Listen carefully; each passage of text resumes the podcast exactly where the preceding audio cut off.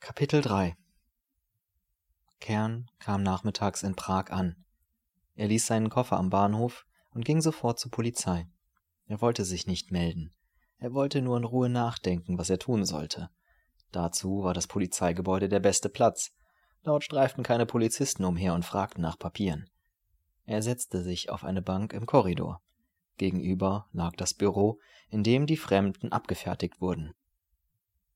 Ist der Beamte mit dem Spitzbart noch da? fragte er einen Mann, der neben ihm wartete. Ich weiß nicht. Der, den ich kenne, hat keinen. Aha, kann sein, dass er versetzt ist. Wie sind Sie denn jetzt hier? Es geht, sagte der Mann. Ein paar Tage Aufenthalt kriegt man schon, aber nachher wird's schwer. Es sind zu viele hier. Kern überlegte. Wenn er ein paar Tage Aufenthaltserlaubnis erhielt, konnte er beim Komitee für Flüchtlingshilfe für ungefähr eine Woche Ess- und Schlafkarten bekommen, das wusste er von früher her. Wenn er sie nicht bekam, riskierte er, dass man ihm einsperrte und zurück über die Grenze schob. Sie sind dran, sagte der Mann neben ihm. Kern sah ihn an. Wollen Sie nicht vorgehen? Ich habe Zeit. Gut. Der Mann stand auf und ging hinein. Kern beschloss abzuwarten, was mit ihm passierte, um sich dann zu entscheiden, ob er selbst hineingehen sollte oder nicht. Unruhig wanderte er auf dem Korridor hin und her. Endlich kam der Mann wieder heraus. Kern ging rasch auf ihn zu. Wie war es? fragte er. Zehn Tage. Der Mann strahlte. So ein Glück. Und ohne zu fragen. Muss gut gelaunt sein. Oder vielleicht, weil heute nicht so viele da sind. Das letzte Mal hatte ich nur fünf Tage. Kern gab sich einen Ruck. Dann werde ich es auch versuchen. Der Beamte hatte keinen Spitzbart. Trotzdem kam er Kern bekannt vor. Vielleicht hatte er sich den Bart inzwischen abnehmen lassen. Er spielte mit einem zierlichen Federmesser aus Perlmutter und warf einen müden Fischblick auf Kern. Emigrant? Ja. Aus Deutschland gekommen? Ja, heute. Irgendwelche Papiere? Nein. Der Beamte nickte. Er ließ die Klingen seines Messers zuschnappen und klappte den Schraubenzieher auf. Kern sah, dass in der perlmutternen Scheide außerdem noch eine Nagelfeile eingelassen war. Der Beamte begann vorsichtig damit seinen Daumennagel zu glätten. Kern wartete. Es schien ihm, als wäre der Nagel des müden Mannes vor ihm das Wichtigste auf der Welt.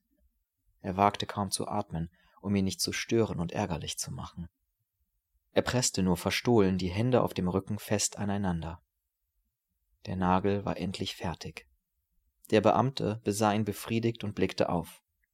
Zehn Tage, sagte er. Sie können zehn Tage hierbleiben, dann müssen Sie raus. Die Spannung in Kern löste sich jäh. Er glaubte, er fiele, aber er atmete nur tief. Dann fasste er sich rasch. Er hatte gelernt, den Zufall festzuhalten. Ich wäre Ihnen sehr dankbar, wenn ich vierzehn Tage bekommen könnte, sagte er. Das geht nicht. Warum? Ich warte darauf, dass mir Papiere nachgeschickt werden. Dazu muss ich eine feste Adresse haben. Ich möchte dann nach Österreich. Kern hatte Angst, im letzten Augenblick noch alles zu verderben, aber er konnte nicht mehr zurück. Er log glatt und schnell. Er hätte ebenso gern die Wahrheit gesagt, aber er wusste, dass er lügen musste. Der Beamte dagegen wusste, dass er diese Lügen glauben musste, denn es gab keine Möglichkeit, sie zu kontrollieren. So kam es, dass beide fast glaubten, von der Wahrheit zu reden. Der Beamte ließ den Schraubenzieher seines Messers zuschnappen. Gut, sagte er, ausnahmsweise vierzehn Tage, aber es gibt dann keine Verlängerung. Er nahm einen Zettel und begann zu schreiben. Kern sah ihm zu, als schriebe ein Erzengel. Er konnte kaum fassen, dass alles so geklappt hatte. Bis zum letzten Augenblick erwartete er, dass der Beamte in der Kartothek nachsehen und feststellen könnte, dass er schon zweimal in Prag war. Zur Vorsicht gab er deshalb einen anderen Vornamen und falsche Geburtsdaten an. Er konnte dann immer noch behaupten, dass damals sein Bruder von ihm gewesen. Aber der Beamte war viel zu müde, um etwas nachzusehen. Er schob Kern den Zettel hin. Hier. Sind noch mehr draußen? Nein, ich glaube nicht. Vorhin wenigstens war niemand mehr da. Gut. Der Mann zog ein Taschentuch hervor und begann liebevoll die Permutterschale seines Messers zu putzen. Er merkte kaum noch, dass Kern sich bedankte und dann so rasch hinausging, als könne ihm sein Papier noch jetzt wieder abgenommen werden. Erst draußen vor dem Tor des Gebäudes blieb er stehen und sah sich um. Du süßer Himmel, dachte er überwältigt, du süßer blauer Himmel, ich bin zurückgekommen und nicht eingesperrt worden. Ich brauche vierzehn Tage lang keine Angst zu haben, vierzehn volle Tage und vierzehn Nächte, eine Ewigkeit. Gott segne den Mann mit dem Perlmuttermesser. Möge er demnächst eins finden, das noch eine versenkbare Uhr und eine goldene Schere enthält. Neben ihm vor dem Eingang stand ein Polizist. Kern fühlte nach dem Ausweis in seiner Tasche. Mit einem Entschluss trat er dann auf den Polizisten zu. Wie spät ist es, Wachtmeister? fragte er. Er hatte selbst eine Uhr bei sich, aber es war ein zu seltenes Erlebnis, einmal vor einem Polizisten keine Angst haben zu brauchen. Fünf, brummte der Polizist. Danke. Kern ging langsam die Treppe hinunter. Er wäre am liebsten gelaufen. Jetzt erst glaubte er, dass alles wirklich wahr war. Der große Warteraum des Komitees für Flüchtlingshilfe war überfüllt mit Menschen. Trotzdem wirkte er auf eine sonderbare Weise kahl. Die Leute standen und saßen im Halbdunkel herum wie Schatten. Fast niemand sprach. Jeder hatte alles, was ihn anging, schon hundertmal gesagt und besprochen. Jetzt gab es nur noch eins zu warten. Es war die letzte Barriere vor der Verzweiflung. Über die Hälfte der Anwesenden waren Juden. Neben Kern saß ein bleicher Mensch mit einem Birnenschädel, der einen Geigenkasten auf den Knien hielt. Auf der anderen Seite hockte ein alter Mann, über dessen gebuckelte Stirn eine Narbe lief. Er öffnete und schloss ruhelos die Hände. Daneben saßen, eng zusammengeschmiegt, ein blonder junger Mann und ein dunkles Mädchen. Sie hielten die Hände fest ineinander verschränkt, als fürchteten sie, wenn ihre Aufmerksamkeit nur einen Augenblick nachließe, auch hier noch auseinandergerissen zu werden. Sie sahen sich nicht an. Sie sahen irgendwohin in den Raum und in die Vergangenheit hinein und ihre Augen waren leer von Gefühl. Hinter ihnen saß eine dicke Frau, die lautlos weinte. Die Tränen liefen ihr aus den Augen über die Wangen und das Kinn auf das Kleid. Sie achtete nicht darauf und machte keinen Versuch, sie aufzuhalten. Ihre Hände lagen schlaff in ihrem Schoß. In dieser schweigenden Ergebenheit und Trauer spielte unbefangen ein Kind. Es war ein Mädchen von ungefähr sechs Jahren, lebhaft und ungeduldig, mit glänzenden Augen und schwarzen Locken wanderte es umher. Vor dem Mann mit dem Birnenschädel blieb es stehen. Es blickte ihn eine Zeit lang an. Dann zeigte es auf den Kasten, den er auf den Knien hielt. Hast du eine Geige darin? fragte es mit einer klingenden, fordernden Stimme. Der Mann sah das Kind einen Moment an, als verstände er es nicht. Dann nickte er. Zeig sie mir, sagte das Mädchen. Warum? Ich möchte sie sehen. Der Geiger zögerte einen Augenblick, dann öffnete er den Kasten und nahm das Instrument heraus. Es war in ein violettes Seidentuch gewickelt. Mit behutsamen Händen faltete er es auseinander. Das Kind starrte die Geige lange an. Vorsichtig hob es dann die Hand und berührte die Saiten. Warum spielst du nicht? fragte es. Der Geiger antwortete nicht. Spiel doch etwas, wiederholte das Mädchen. Mirjam, rief eine Frau, die einen Säugling auf dem Schoß hatte, von der anderen Seite des Raumes leise und unterdrückt. Komm her zu mir, Mirjam. Das Mädchen hörte nicht auf sie. Es schaute den Geiger an. Kannst du nicht spielen? Ich kann schon. Warum spielst du dann nicht? Der Geiger sah sich verlegen um. Seine große, ausgearbeitete Hand umklammerte den Geigenhals. Ein paar Leute in der Nähe wurden aufmerksam und sahen ihn an. Er wusste nicht, wohin er blicken sollte. Ich kann doch hier nicht spielen, sagte er schließlich. Warum denn nicht? fragte das Mädchen. Spiel doch. Es ist langweilig hier. Mirjam, rief die Mutter.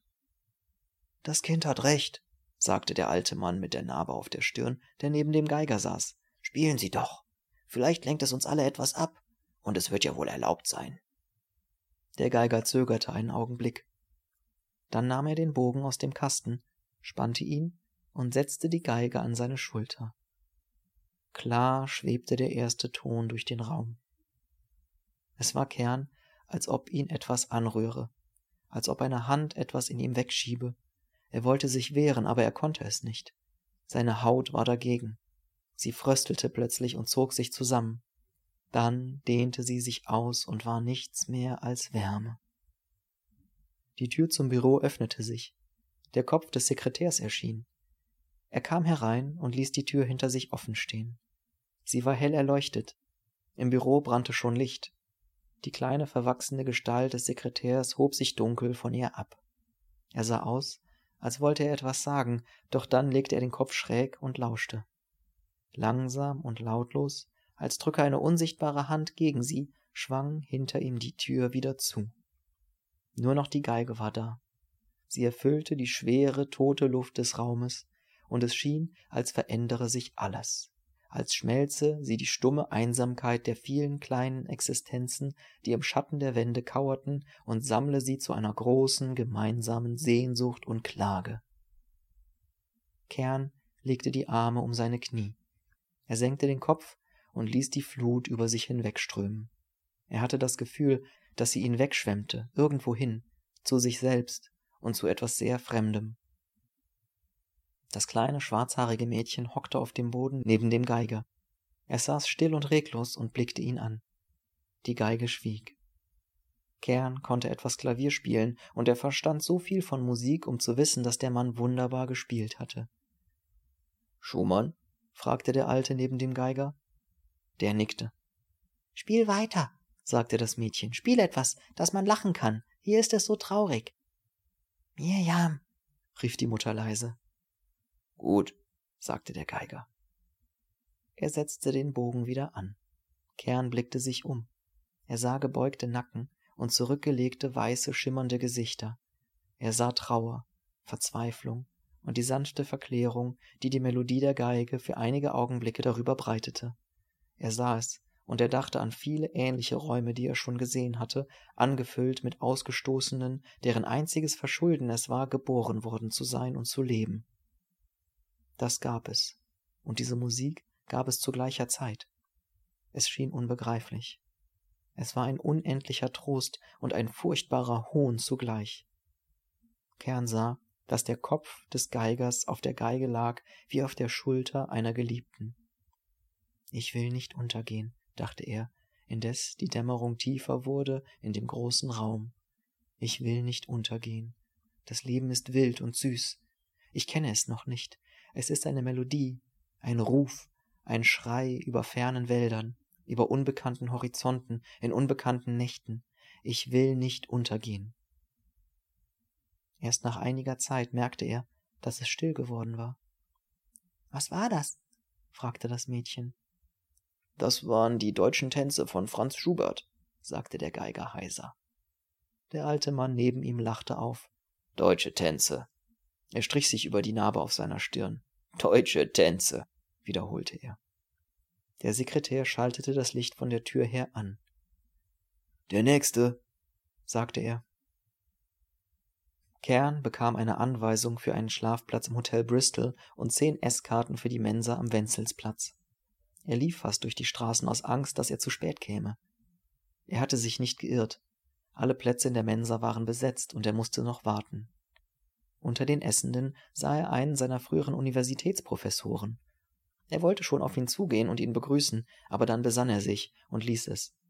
Er wusste, dass viele Emigranten nicht an ihr früheres Leben erinnert werden wollten. Nach einer Weile sah er den Geiger kommen und unschlüssig umherstehen. Er winkte ihm. Der Geiger sah ihn erstaunt an und kam langsam herüber. Kern wurde verwirrt. Er hatte, als er ihn wieder sah, geglaubt, den Geiger schon lange zu kennen. Jetzt fiel ihm ein, dass sie noch nicht einmal miteinander gesprochen hatten. Entschuldigen Sie, sagte er, ich habe Sie vorhin spielen hören und ich dachte, Sie wüssten vielleicht nicht Bescheid hier. Das weiß ich auch nicht. Sie? Ja, ich war schon zweimal hier. Sind Sie noch nicht lange draußen? Vierzehn Tage. Ich bin heute hier angekommen. Kern sah, dass der Professor und jemand neben ihm aufstanden. Da werden zwei Plätze frei, sagte er rasch. Kommen Sie. Sie drängten sich zwischen den Tischen durch. Der Professor kam ihnen durch den schmalen Gang entgegen. Er blickte Kern zweifelnd an und blieb stehen. Kenne ich Sie nicht? Ich war einer Ihrer Schüler, sagte Kern. Ach so, ja. Der Professor nickte. Sagen Sie, wissen Sie vielleicht Leute, die Staubsauger brauchen könnten? Mit zehn Prozent Rabatt und Ratenzahlung? Oder Grammophone mit eingebautem Radio? Kern war nur einen Augenblick überrascht. Der Professor war eine Autorität in der Krebsforschung gewesen. Nein, leider nicht, sagte er mitleidig. Er wusste, was es hieß, Staubsauger und Grammophone verkaufen zu wollen. Ich hätte es mir denken können. Der Professor sah ihn abwesend an. Entschuldigen Sie bitte, sagte er dann, als spräche er zu jemand anderem und ging weiter. Es gab Graupensuppe mit Rindfleisch. Kern löffelte seinen Teller rasch leer. Als er aufschaute, saß der Geiger da, die Hände auf den Tisch gelegt, den Teller unberührt vor sich. Essen Sie nicht? fragte Kern erstaunt. Ich kann nicht. Sind Sie krank? Der Birnenschädel des Geigers sah sehr gelb und farblos aus unter dem kalkigen Licht der schirmlosen Deckenlampen. Nein. Sie sollten essen, sagte Kern. Der Geiger antwortete nicht. Er zündete sich eine Zigarette an und rauchte hastig. Dann schob er seinen Teller beiseite. So kann man nicht leben, stieß er schließlich hervor. Kern sah ihn an. Haben Sie keinen Pass? fragte er. Doch, aber. Der Geiger zerdrückte nervös eine Zigarette. So kann man doch nicht leben, so ohne alles, ohne Boden unter den Füßen. Mein Gott, sagte Kern, Sie haben einen Pass und Sie haben Ihre Geige. Der Geiger blickte auf. Das hat doch nichts damit zu tun, erwiderte er gereizt. Begreifen Sie das nicht? Doch. Kern war maßlos enttäuscht. Er hatte geglaubt, wer so spielen konnte, müsste etwas Besonderes sein, jemand, von dem etwas zu lernen war. Und nun sah er einen verbitterten Menschen da sitzen, der ihm, obwohl er sicher fünfzehn Jahre älter war als er, vorkam wie ein eigensinniges Kind. Erstes Stadium der Emigration, dachte er. Wird schon still werden. Essen Sie Ihre Suppe wirklich nicht? fragte er. Nein. Dann geben Sie sie mir. Ich bin noch hungrig. Der Geiger schob sie ihm hin. Kern aß sie langsam auf. Jeder Löffel voll war Kraft, dem Elend zu widerstehen, und er wollte nichts davon verlieren. Dann stand er auf. Ich danke Ihnen für die Suppe. Ich hätte lieber gehabt, Sie hätten sie selbst gegessen. Der Geiger sah ihn an. Sein Gesicht war von Falten zerrissen. Das verstehen Sie noch nicht sagte er ablehnend.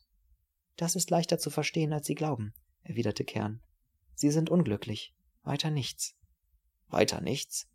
Nein. Man meint anfangs, es sei etwas Besonderes, aber Sie werden es schon merken, wenn Sie länger draußen sind. Unglück ist das Alltäglichste, was es gibt. Er ging hinaus. Zu seiner Verwunderung sah er draußen auf der anderen Seite der Straße den Professor hin und her wandern. Er hatte die charakteristische Haltung, die Hände auf dem Rücken, den Körper etwas vorgebeugt, die er annahm, wenn er vor dem Katheter auf und ab schritt, um irgendeine neue, verwickelte Entdeckung auf dem Gebiet der Krebsforschung zu erläutern. Nur, dass er jetzt vielleicht an Staubsauger und Grammophone dachte. Kern zögerte eine Sekunde. Er hätte den Professor nie angesprochen, doch jetzt, nachdem er den Geiger gesehen hatte, ging er zu ihm hinüber. Herr Professor, sagte er, Entschuldigen Sie, dass ich Sie anspreche. Ich hätte nicht geglaubt, dass ich Ihnen jemals einen Rat geben könnte, aber jetzt möchte ich es tun. Der Professor blieb stehen. Gerne, erwiderte er zerstreut. Sehr gerne. Ich bin für jeden Rat dankbar. Wie war doch Ihr Name? Kern. Ludwig Kern. Ich bin für jeden Rat dankbar, Herr Kern. Ganz außerordentlich dankbar. Wirklich. Es ist kaum ein Rat, nur etwas Erfahrung. Sie versuchen Staubsauger und Grammophone zu verkaufen. Lassen Sie es.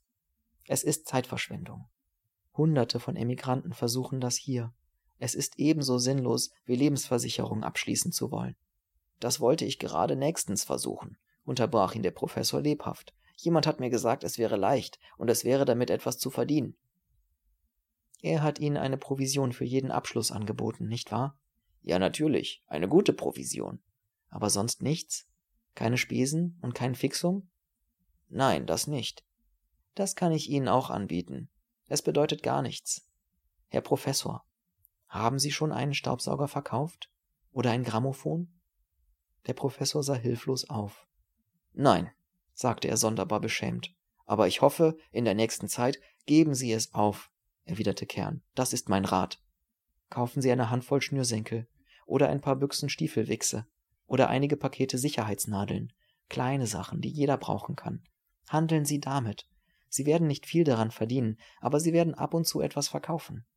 Auch damit handeln Hunderte von Emigranten, aber man verkauft Sicherheitsnadeln leichter als Staubsauger. Der Professor blickte ihn nachdenklich an. Daran habe ich noch gar nicht gedacht. Kern lächelte verlegen. Das glaube ich. Aber überlegen Sie es einmal. Es ist besser. Ich weiß es. Ich habe früher auch Staubsauger verkaufen wollen. Vielleicht haben Sie recht. Der Professor reichte ihm die Hand. Ich danke Ihnen. Sie sind sehr freundlich.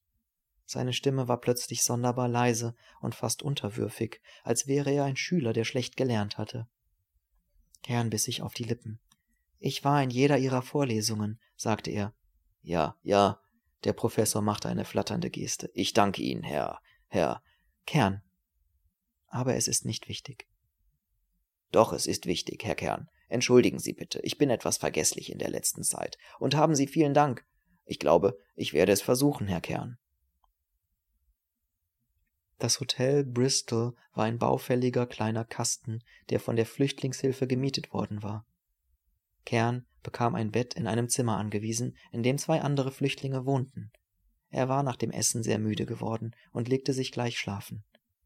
Die beiden anderen waren noch nicht da, und er hörte auch nicht, dass sie kamen. Mitten in der Nacht wachte er auf. Er hörte Schreie und sprang sofort empor.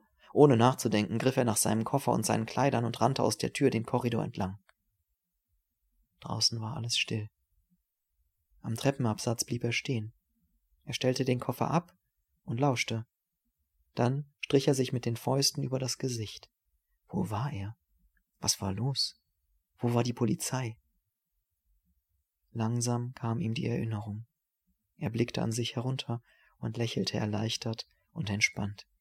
Er war in Prag, im Hotel Bristol, und er hatte für vierzehn Tage eine Aufenthaltserlaubnis. Es gab keinen Grund, so zu erschrecken. Sicher hatte er irgendetwas geträumt. Er kehrte um. Das darf nicht wieder passieren, dachte er. Es fehlt noch, dass ich nervös werde. Dann ist alles aus. Er öffnete die Tür und tastete im Dunkeln nach seinem Bett. Es war das rechte an der Wand.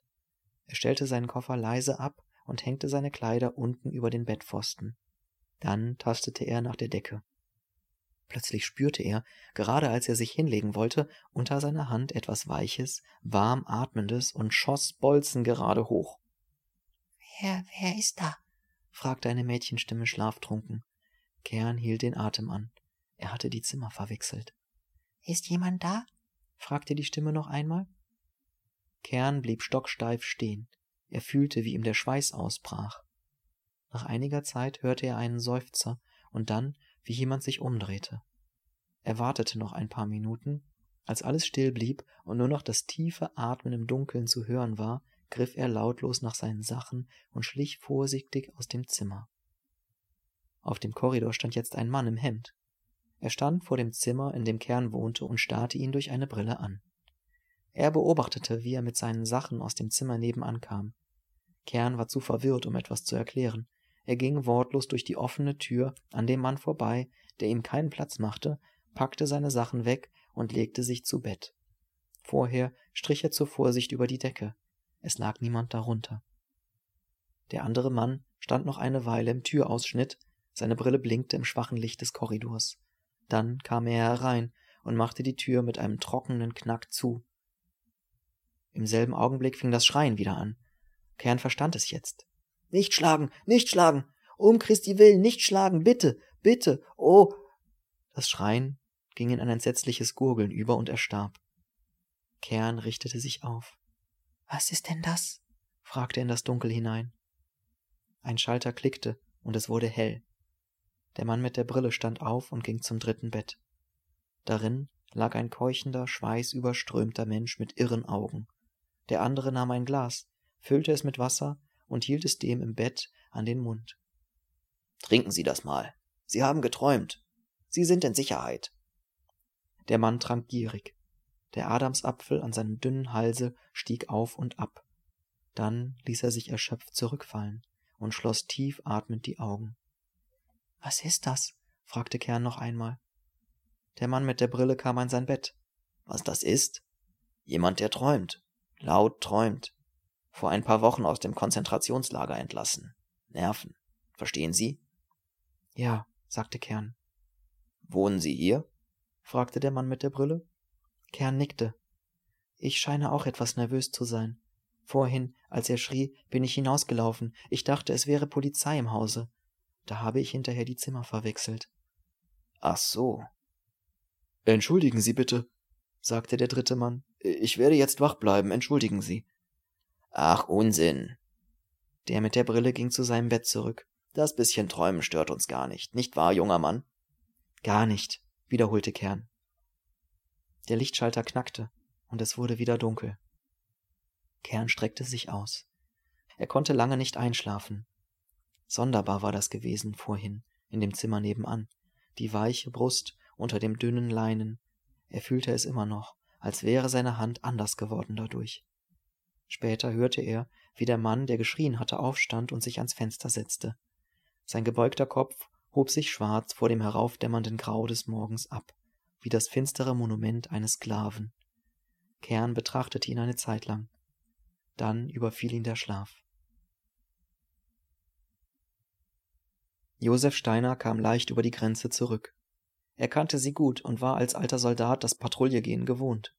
Er war Kompanieführer gewesen und hatte bereits 1915 für eine schwierige Patrouille, von der er einen Gefangenen mitgebracht hatte, das Eiserne Kreuz erhalten. Nach einer Stunde war er außer Gefahr. Er ging zum Bahnhof. Es waren nicht viele Leute im Wagen. Der Schaffner sah ihn an. Schon zurück?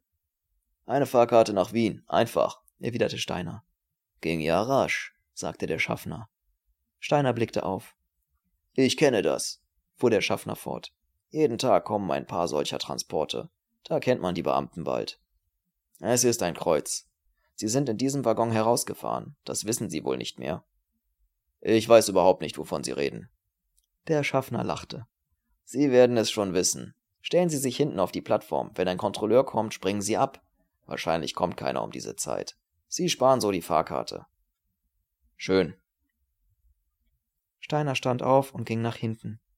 Er spürte den Wind und sah die Lichter der kleinen Weindörfer vorüberfliegen. Er atmete tief und genoss den stärksten Rausch, den es gibt, den Rausch der Freiheit. Er fühlte das Blut in seinen Adern und die warme Kraft seiner Muskeln. Er lebte. Er war nicht gefangen, er lebte. Er war entkommen. Nimm eine Zigarette, Bruder, sagte er zu dem Schaffner, der nach hinten gekommen war. Meinetwegen. Ich darf sie nur jetzt nicht rauchen. Dienst. Aber ich darf meine jetzt rauchen? Ja, der Schaffner lachte gutmütig. Das hast du mir voraus. Ja, sagte Steiner und zog den würzigen Rauch in die Lungen ein. Das habe ich dir voraus. Er ging zu der Pension, in der die Polizei ihn erwischt hatte. Die Wirtin saß noch im Büro. Sie fuhr zusammen, als sie Steiner erblickte. Sie können hier doch nicht wohnen, sagte sie rasch. Doch. Steiner legte den Rucksack ab. Herr Steiner, es ist unmöglich. Die Polizei kann jeden Tag wiederkommen, dann schließen Sie mir die Pension. Luischen, sagte Steiner ruhig, die beste Deckung, die es im Kriege gab, war ein frisches Granatloch. Es kam fast nie vor, dass es gleich darauf noch einmal hineinschoss. Deshalb ist im Moment Ihre Bude eine der sichersten in Wien. Die Wirtin fasste verzweifelt in ihr blondes Haar. Sie sind mein Untergang, erklärte sie pathetisch. Wie schön. Das wollte ich schon immer mal sein. Jemandes Untergang. Sie sind eine romantische Natur, Luischen. Steiner sah sich um. Gibt es noch ein bisschen Kaffee und einen Schnaps? Kaffee und Schnaps?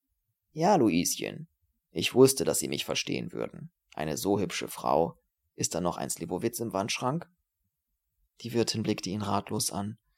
Ja, natürlich, sagte sie dann. Genau das Richtige. Steiner nahm die Flasche und zwei Gläser heraus. Nehmen Sie auch einen? Ich? Ja, Sie. Wer sonst? Nein.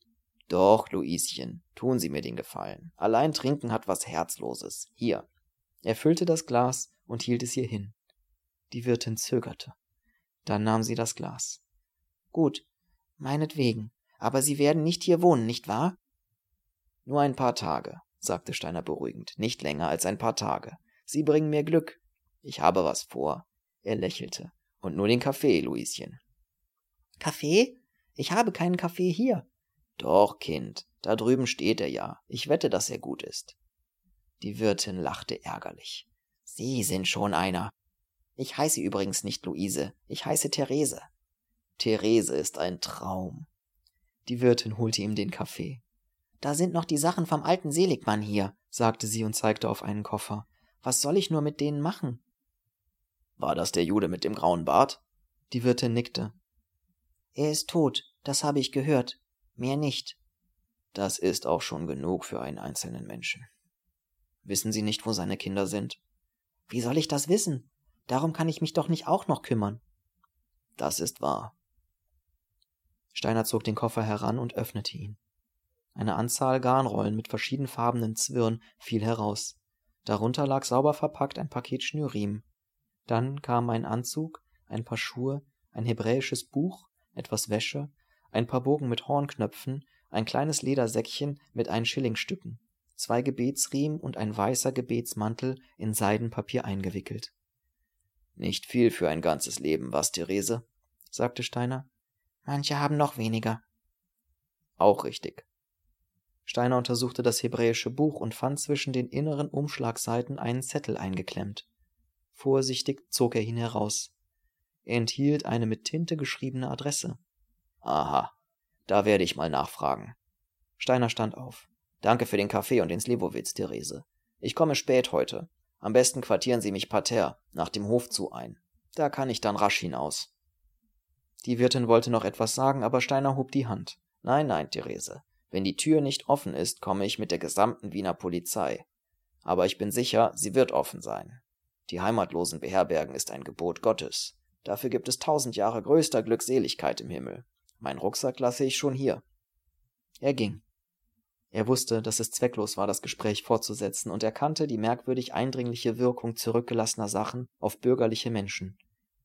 Sein Rucksack würde ein besserer Quartiermeister für ihn sein als alle weiteren Überredungsversuche.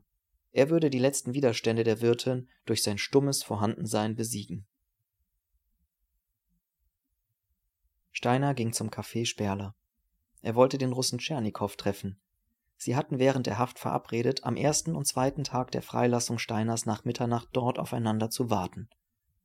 Die Russen hatten als Staatenlose 15 Jahre Praxis mehr als die Deutschen. Tschernikow hatte Steiner versprochen, nachzuforschen, ob in Wien falsche Papiere zu kaufen seien. Steiner setzte sich an einen Tisch. Er wollte etwas zu trinken bestellen, aber kein Kellner kümmerte sich um ihn. Es war nicht üblich, dass man etwas bestellen musste, die meisten hatten kein Geld dafür. Das Lokal war die typische Emigrantenbörse. Es war voll von Menschen. Viele saßen auf Bänken und Stühlen und schliefen. Andere lagen auf dem Fußboden, die Rücken gegen die Wand gelehnt. Sie nutzten die Zeit aus, um sonst zu schlafen, bis das Café wieder geöffnet wurde. Es waren meistens Intellektuelle, Sie konnten sich am wenigsten zurechtfinden. Ein Mann in einem karierten Anzug mit einem Vollmondgesicht setzte sich neben Steiner. Er beobachtete ihn eine Weile mit flinken schwarzen Augen. Was zu verkaufen? fragte er dann. Schmuck? Auch alten. Ich zahle bar. Steiner schüttelte den Kopf. Anzüge, Wäsche, Schuhe? Der Mann blickte ihn eindringlich an. Ein Trauring vielleicht? Schieb ab, du Aasgeier, knurrte Steiner. Er hasste die Händler, die den ratlosen Emigranten ihre wenigen Sachen für ein paar Groschen abjagen wollten.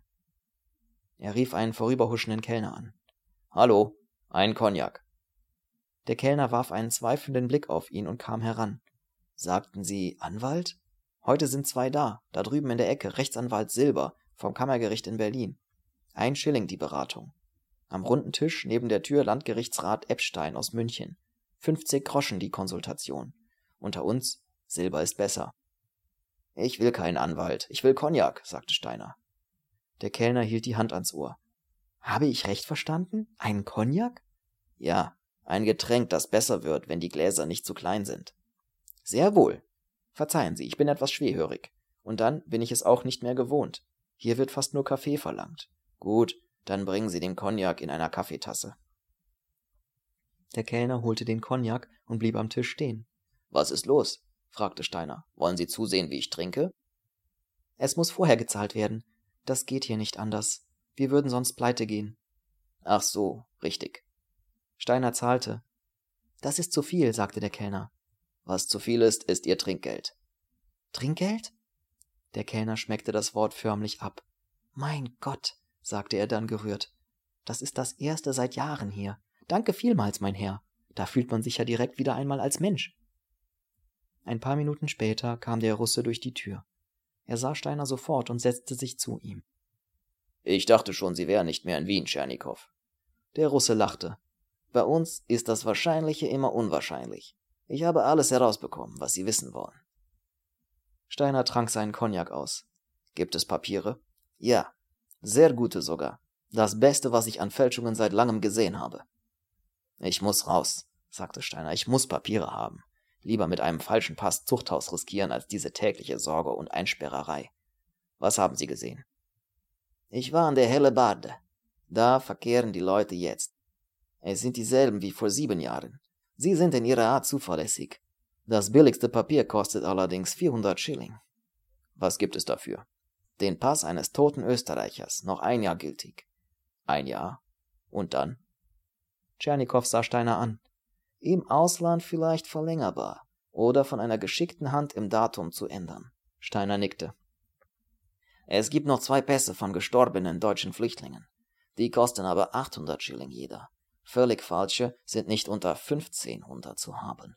Die würde ich Ihnen auch nicht empfehlen. Tschernikow klopfte seine Zigarette ab. Vom Völkerbund ist für Sie ja vorläufig auf nichts zu hoffen. Für illegal ohne Pass eingereiste schon gar nicht. Nansen ist tot, der uns unsere Pässe durchgesetzt hat. 400 Schilling, sagte Steiner. Ich habe 25. Man wird handeln können. Auf 350 schätze ich. Das ist gegen 25 dasselbe. Aber es hilft nichts. Ich muss sehen, dass ich das Geld bekomme. Wo ist die helle Bade? Der Russe zog einen Zettel aus der Tasche. Hier ist die Adresse. Auch der Name des Kenners, der die Sache vermittelt. Er ruft die Leute an, wenn sie ihm Bescheid sagen. Er bekommt fünf Schilling dafür. Gut. Ich will sehen, wie ich es mache. Steiner steckte den Zettel sorgfältig weg. Herzlichen Dank für Ihre Mühe, Tschernikow. Aber ich bitte Sie. Der Russe hob abwehrend die Hand. Man hilft sich doch, wenn es möglich ist. Man kann ja jeden Tag in dieselbe Lage kommen. Ja. Steiner stand auf. Ich suche mal wieder nach Ihnen hier und sage Ihnen Bescheid. Gut. Ich bin oft um diese Zeit hier, spiele Schach mit dem süddeutschen Meister. Drüben der Mann mit den Locken. Hätte nie gedacht, das Glück mit einer solchen Autorität in normalen Zeiten zu haben. Tschernikow lächelte. Schach ist eine Leidenschaft von mir. Steiner nickte ihm zu. Dann stieg er über ein paar schlafende junge Leute weg, die mit offenen Mündern an der Wand lagen, und ging zur Tür. Am Tisch des Landgerichtsrats Eppstein saß eine gedunsene Jüdin. Sie hielt die Hände gefaltet und starrte Eppstein, der salbungsvoll dozierte, an wie einen unzuverlässigen Gott. Vor ihr auf dem Tisch lagen fünfzig Groschen, Eppsteins haarige linke Hand lag dicht daneben wie eine große, lauernde Spinne. Draußen atmete Steiner tief auf. Die weiche Nachtluft erschien ihm wie Wein nach dem toten Rauch und dem grauen Jammer des Cafés. Ich muss da raus, dachte er. Ich muss raus, um jeden Preis. Er sah nach der Uhr. Es war schon spät. Er beschloss trotzdem noch zu versuchen, den Fallspieler zu treffen.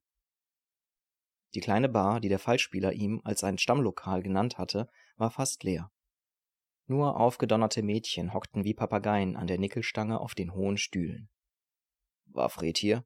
fragte Steiner den Mixer. Fred? Der Mixer sah ihn scharf an. Was wollen Sie denn von Fred? Das Vaterunser mit ihm beten, Bruder. Was sonst? Der Mixer dachte eine Zeit lang nach. Er ist vor einer Stunde gegangen, sagte er dann. Kommt er nochmals wieder? Keine Ahnung. Schön. Da werde ich warten. Geben Sie mir einen Wodka. Steiner wartete ungefähr eine Stunde.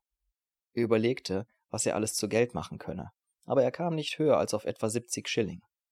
Die Mädchen hatten ihn nur flüchtig gemustert. Sie saßen noch einige Zeit herum, dann stelzten sie hinaus. Der Mixer begann, mit einem Knobelbecher vor sich hinzuwürfeln. Wollen wir einen austrudeln? fragte Steiner. Von mir aus. Sie würfelten und Steiner gewann. Sie spielten weiter. Steiner warf zweimal nacheinander in zwei Würfen vier Asse. Mit Assen scheine ich Glück zu haben, sagte er. Sie haben überhaupt Glück, erwiderte der Mixer. Was sind Sie astrologisch? Das weiß ich nicht. Sie scheinen ein Löwe zu sein. Mindestens haben Sie die Sonne im Löwen. Ich verstehe ein bisschen davon. Letzte Runde, was? Fred kommt doch nicht mehr. Er ist noch nie um diese Zeit gekommen.